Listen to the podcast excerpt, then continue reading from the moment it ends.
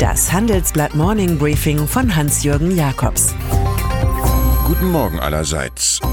Heute ist Mittwoch, der 27. Februar. Und das sind heute unsere Themen. Trumps Hanoi-Show.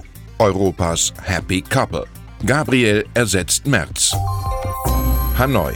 Hier denken die Staatsführer der USA und Nordkorea, Donald Trump und Kim Jong-un, an den zweiten Teil ihrer großen Versöhnungsshow, der sie heute zum Dinner zusammenbringt. Der Amerikaner wirkt dabei wesentlich konzilianter, als es sein früherer Spott über den Rocketman einst vermuten ließ.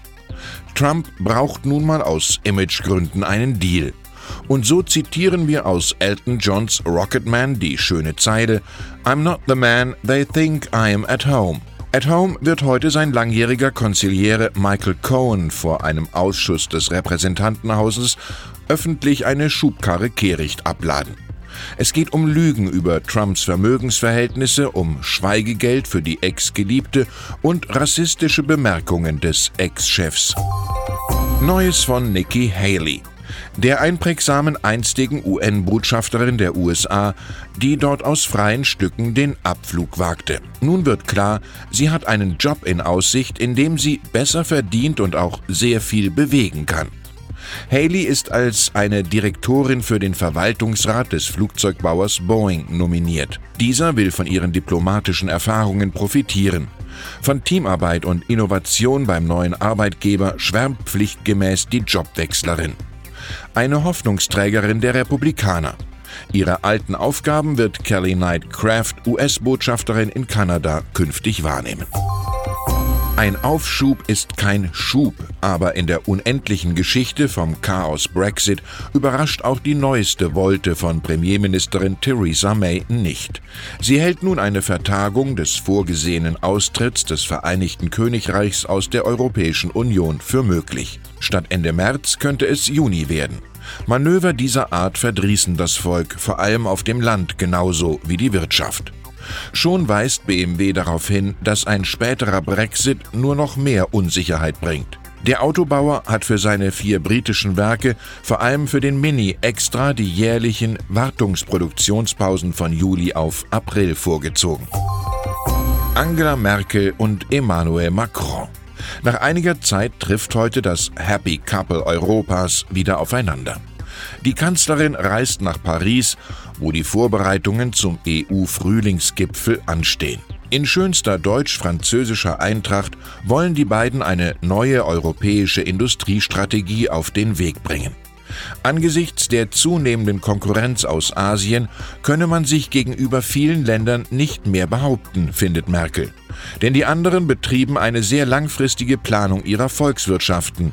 Es wird, so wie bei Immanuel Kant, mit Anschauung beginnen, demnächst zu Begriffen führen und schließlich mit Ideen enden.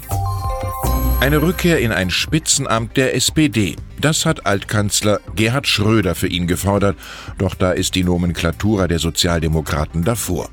Besser läuft es für Ex-Parteichef Sigmar Gabriel bei der Atlantikbrücke.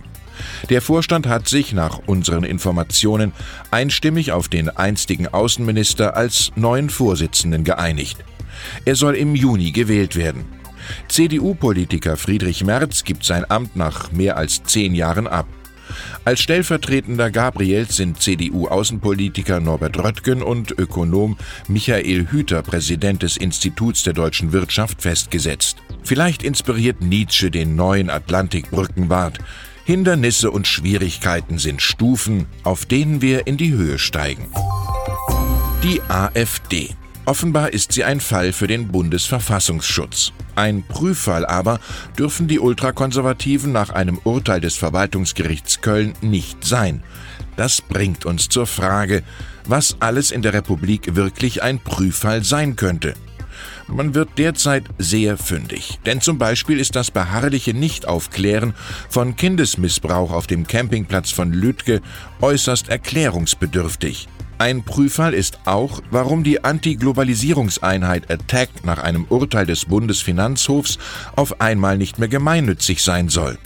Es fehle geistige Offenheit. Und schließlich wird für die Connoisseurs zum eher angemessenen Prüffall, warum das kleine Saarland nicht nur überproportional wichtige Politiker stellt, sondern auch gleich zwei, drei Sterne-Restaurants, wie der neue Michelin klarmacht.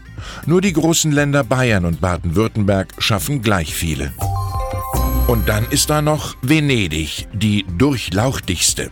So einzigartig wie brückenreich. Stadt der Inseln und Kreuzfahrtschiffe, die man im Sommer zuweilen wegen Überfüllung schließen müsste.